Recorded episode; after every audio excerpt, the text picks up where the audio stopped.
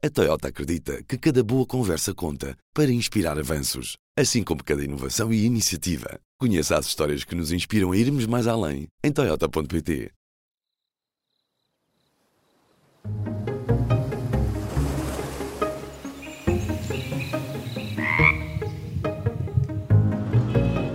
Este é o Azul.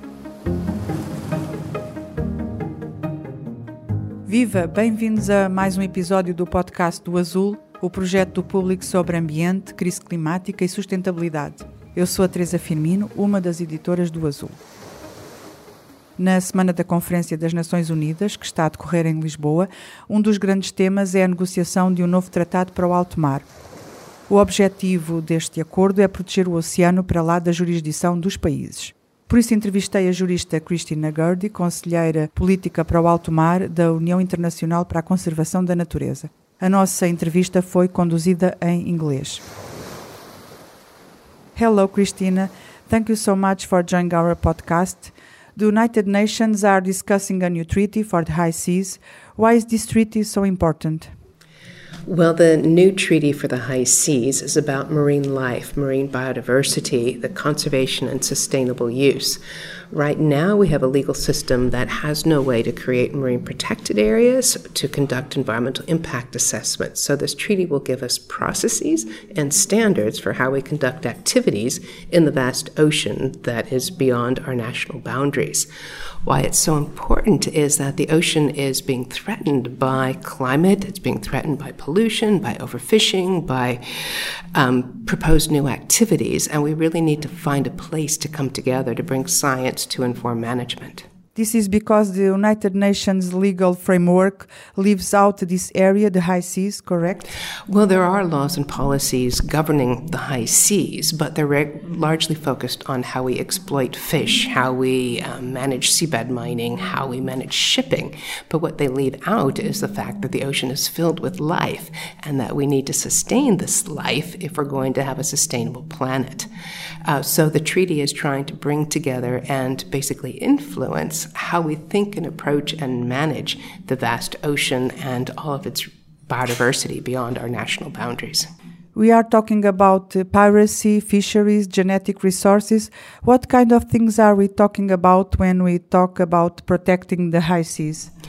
Well, we're trying to protect the high seas by one, building its resilience through marine protected areas. And so the marine protected areas would be places where ideally none of these activities take place, where we're actually better managing, governing, and eliminating harmful activities. That's they become a place to focus marine scientific research to understand how the ocean is changing. At the same time, we need to be building capacity of all nations to better understand ocean change and to manage their own activities. That would help to reduce the amount of piracy. It would um, sort of build the infrastructure that we need to eliminate illegal fishing activities because we have eyes in the sky and we can utilize um, computers to sort of identify whose ships these are. Um, and we can create a sense of common purpose, common ownership, and common vision of this vast global commons. And in, at what stage are these uh, negotiations on the United Nations right now about the High Seas Treaty? The negotiations are at a critical final stage. We've had four intergovernmental conferences, and we had to reschedule the now fifth and hopefully final meeting for August of this year. There's been a two year pause. The negotiations started in 2018, but because of COVID, governments were not able to come together again until 2022, just this um, March. But we didn't have enough time, and because of COVID restrictions, governments couldn't really get down to tackling some of the still knotty issues, you know, the complicated issues uh, that need to be addressed before we're going to have a truly ambitious treaty. But August is the, the time that we're focused on now. August, so you think, we think in August we might have this uh, new treaty? Yes, we have high level commitments from the European Union. We have high level commitments from the United States, um, from many other countries who are saying this is the time, 2022. Uh, we've already waited too long to start restoring ocean health, restoring productivity, and ensuring the ocean is itself resilient. And the longer the clock ticks, the harder it is to build attention. Too many government delegates have actually left the ocean realm and you know gone on to different posts in the government. So if we want to keep attention and keep an informed diplomatic basis, we need to bring this treaty to rapid conclusion. And on to the implementation stage. That's where the fun will begin. but what are the knotty issues right now that are dividing nations in the context of the negotiations? Well, one of the knotty issues is marine genetic resources. And in many ways, the developing countries were promoting a new treaty under the Law of the Sea Convention already back in the early 2000s to deal with this new industry called biotechnology based on marine genetic resources. Um, and they wanted to get a fair share of the profits that were stemming from this new industry. Developed countries largely say, well, no, it's high seas freedoms, what uh, we discover is ours. And what's interesting is we don't really have a good way to share the many benefits of what the ocean provides. And marine genetic resource is just one small example of how we are developing new technologies, new industries out of that. So, what I'm hoping is that, you know, in the past 20 years, science has evolved to learn new ways to use DNA RNA, environmental DNA, can tell you who's living here, what they're doing. We use it for fisheries assessments. We use it for wildlife trade enforcement. You can identify the type of species it is. But if we're going to utilize marine genetic resources for science, for conservation, for management, we really need to step up the amount of money that goes into implementing the agreement. So, my take on it is uh, a large part of the, the knotty issues are really about fulfilling our prior commitments to capacity building, to knowledge sharing, to technology transfer, to really getting in to say, yes, we're taking this commitment seriously to ocean health. We need to provide what all nations need in order to create a truly healthy ocean that benefits all. But how do you share the benefits? Because in the deep sea mining, there was also uh, this aim of share all the benefits to the humankind. And is this sharing being effective right now? Well, in theory, the benefits from seabed mining, the monetary benefits, were supposed to be shared equitably. But what we're seeing in the supposed financial regime that is being put forward is that no, there's actually very little money that will go to to developing countries, to, to states um, outside the few that are the contracting states or the sponsoring states, and of course the companies that are supporting the sponsoring states. So instead of having a regime that truly lifts all nations, all boats, um, you would have something that would only benefit a very, very few, and any money that came out would be distributed so widely because they're just saying, oh, we don't want to actually pay society. We want to incentivize deep seabed mining. So it's the wrong way, I would suggest, to approach a new industry. But at the same time, we've also found that deep seabed mining could be inherently destructive. And we really need to step back and say, do we want to be supporting and incentivizing a new industry that could, in fact, undercut the biodiversity, the biological processes, climate change, carbon sequestration that we all need in order to survive? So we need something that benefits all people. And by sharing the small monetary benefits that could come out of this new industry, it's not an equitable basis to move forward. So, but what is your opinion on the deep sea mining? Because to me, it's not very clear. Oh, well, deep sea bed mining presented a wonderful promise back in the 1982 when the Law of the Sea Convention was negotiated. But I think as we've learned more about the value of the deep sea, the biodiversity in the deep sea, and the ecosystem services like um, carbon sequestration, about food provision, that we really need to value the wider services before we try to go into a new industry that could potentially seriously harm these many values that we also get. So I would say I would join as IUCN members have done in saying we really need to call a pause on deep seabed mining and rethink our approach to what we extract from the deep ocean.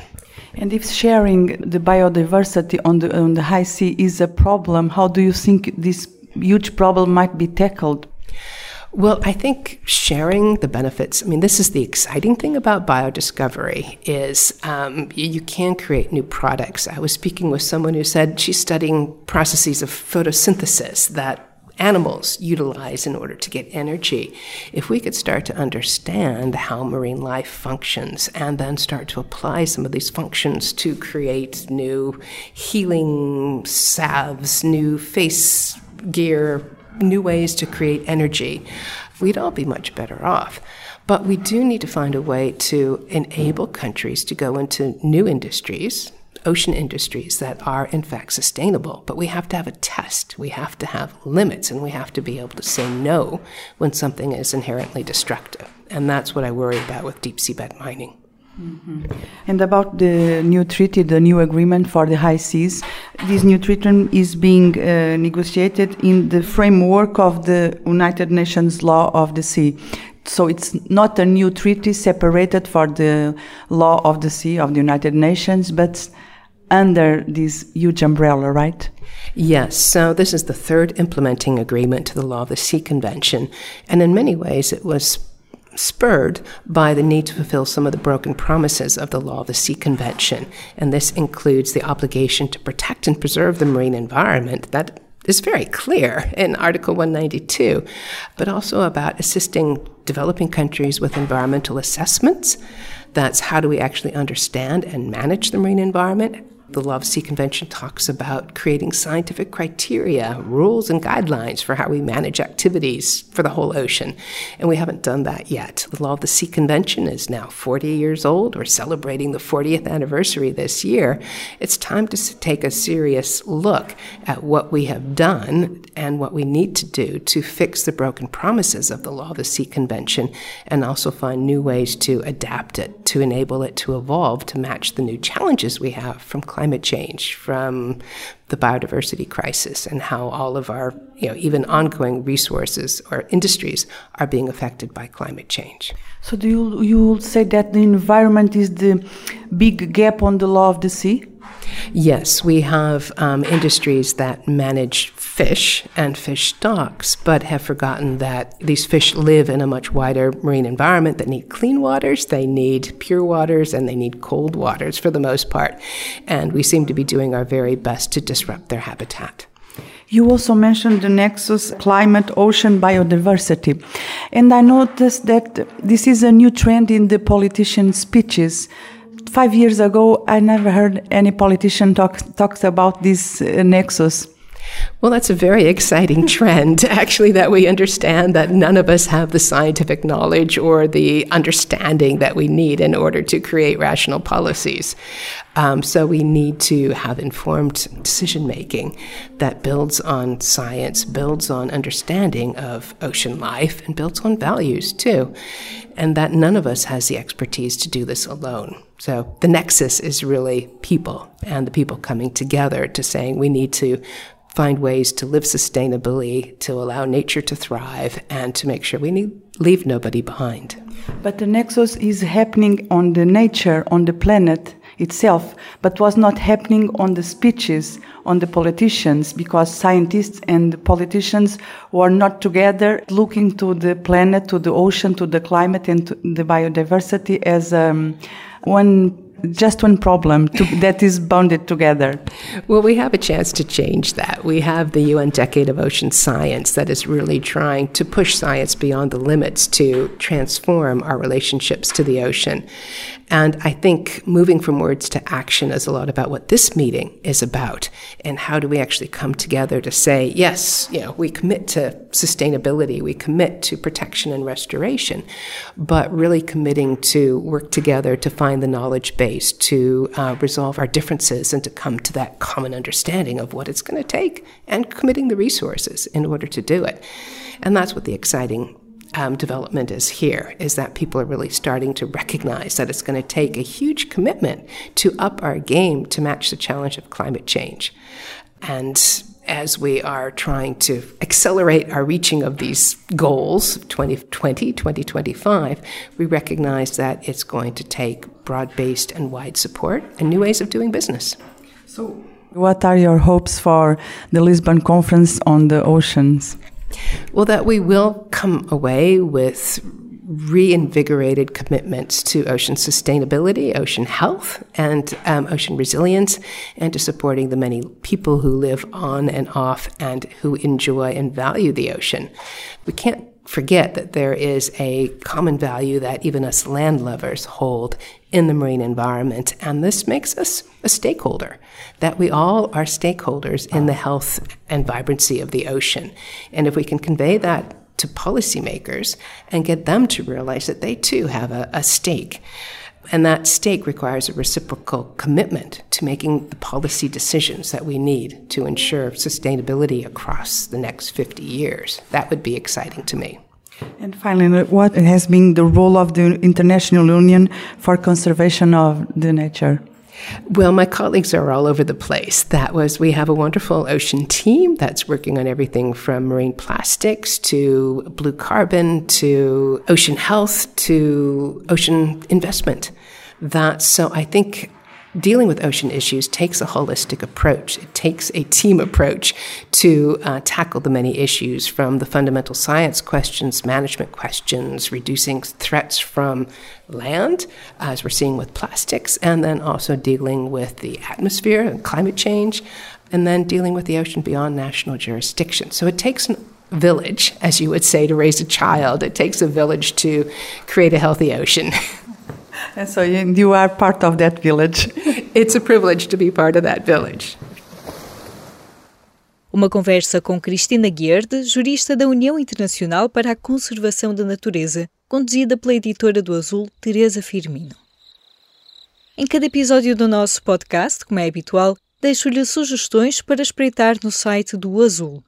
A propósito da Conferência dos Oceanos, fomos ouvir escritores que leem o mar. Lídia Jorge, Mário Cláudio, Jaimília Pereira de Almeida e Afonso Cruz aceitaram o desafio do Azul e encontraram-se com o jornalista de vídeo Tiago Lopes para ler junto ao mar. Lídia Jorge, por exemplo, escolheu a praia da Falésia em Bliqueime, no Algarve, para ler um excerto da Ode Marítima de Fernando Pessoa. No mar, no mar, no mar, no mar, é pôr no mar, ao vento, às vagas, a minha vida, salgar de espuma arremessada pelos ventos, meu paladar das grandes viagens. Um trabalho para conhecer no site do Azul. Esta semana, na Conferência dos Oceanos, foi também apresentado o mais recente relatório da FAO, a Agência das Nações Unidas para a Alimentação, que nos diz que nunca comemos tantos animais criados em aquacultura. Andréia Azevedo Soares esteve a ler o documento, conhecido como Relatório Sofia, que mostra que este setor em expansão aumentou a produção de alimentos para 178 milhões de toneladas em 2020. A aquacultura é vista pela FAO como uma poderosa solução para combater a fome, mas é necessária uma transformação azul. E agora que se fala tanto de oceano por causa da Conferência das Nações Unidas em Lisboa, recordamos o legado do biólogo Mário Ruivo, oceanógrafo e político do oceano, que morreu em 2017. A editora Teresa Firmino conversou longamente com Maria Eduarda Gonçalves, jurista e viúva de Mário Ruivo, para conhecer a história de um homem à frente do seu tempo, que mostrou a centralidade que o oceano tem no planeta. Para ler em público.pt azul. Se gostou de ouvir este episódio, siga o podcast na sua aplicação preferida para não perder o próximo. Se tiver sugestões, envie um e-mail para aline.flor.público.pt. O podcast do Azul é editado por mim, Aline Flor, e regressa em breve. Até lá! O público fica no ouvido. A Toyota acredita que cada boa conversa conta para inspirar avanços, assim como cada inovação e iniciativa. Conheça as histórias que nos inspiram a irmos mais além em Toyota.pt.